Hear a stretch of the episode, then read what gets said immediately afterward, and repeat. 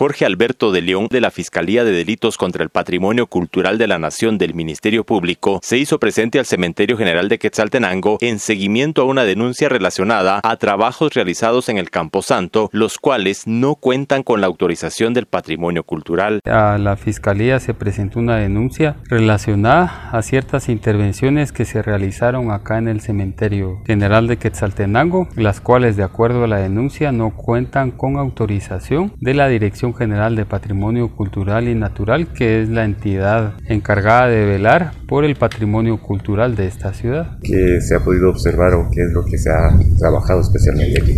Pues de acuerdo a una inspección que se acaba de realizar con, con el acompañamiento de un experto en la materia, eh, sí se ha podido verificar que en la parte posterior del área de la capilla ciertas intervenciones en un muro ¿verdad? Las cuales pues efectivamente se observan y denotan que son recientes. ¿Pero es la única observación que se ha realizado? Pues se tuvo un recorrido en las instalaciones y también se verificó que hay ciertas áreas de las oficinas de la administración en donde mm, se han cambiado algunas puertas también, que estos son otro tipo de intervenciones, ¿verdad?